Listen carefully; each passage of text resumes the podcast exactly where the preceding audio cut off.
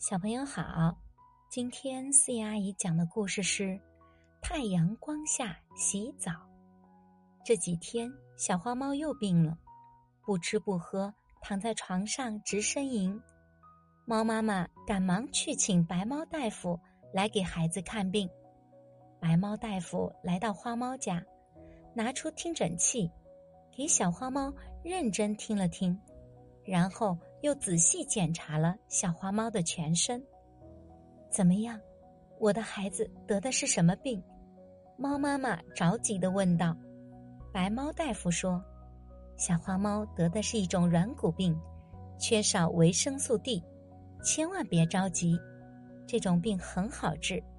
以后你让小花猫到太阳光下，自己多洗洗澡，病肯定就会好的。”从此以后，猫妈妈每天让小花猫到屋外，在太阳光下用舌头舔擦自己的皮毛。几个月后，小花猫的软骨病果然好了。猫妈妈为此特意前去感谢白猫大夫，并向白猫大夫请教：为什么到太阳光下洗澡能治软骨病呢？白猫大夫说。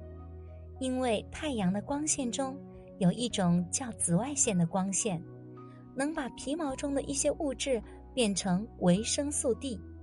小猫在太阳光下舔擦皮毛，就好像服用了维生素 D。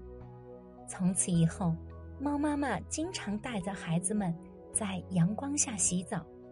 小朋友们，我们也要经常到阳光下去运动，这样身体才会更健康。我是思妍阿姨，我们下一个故事见。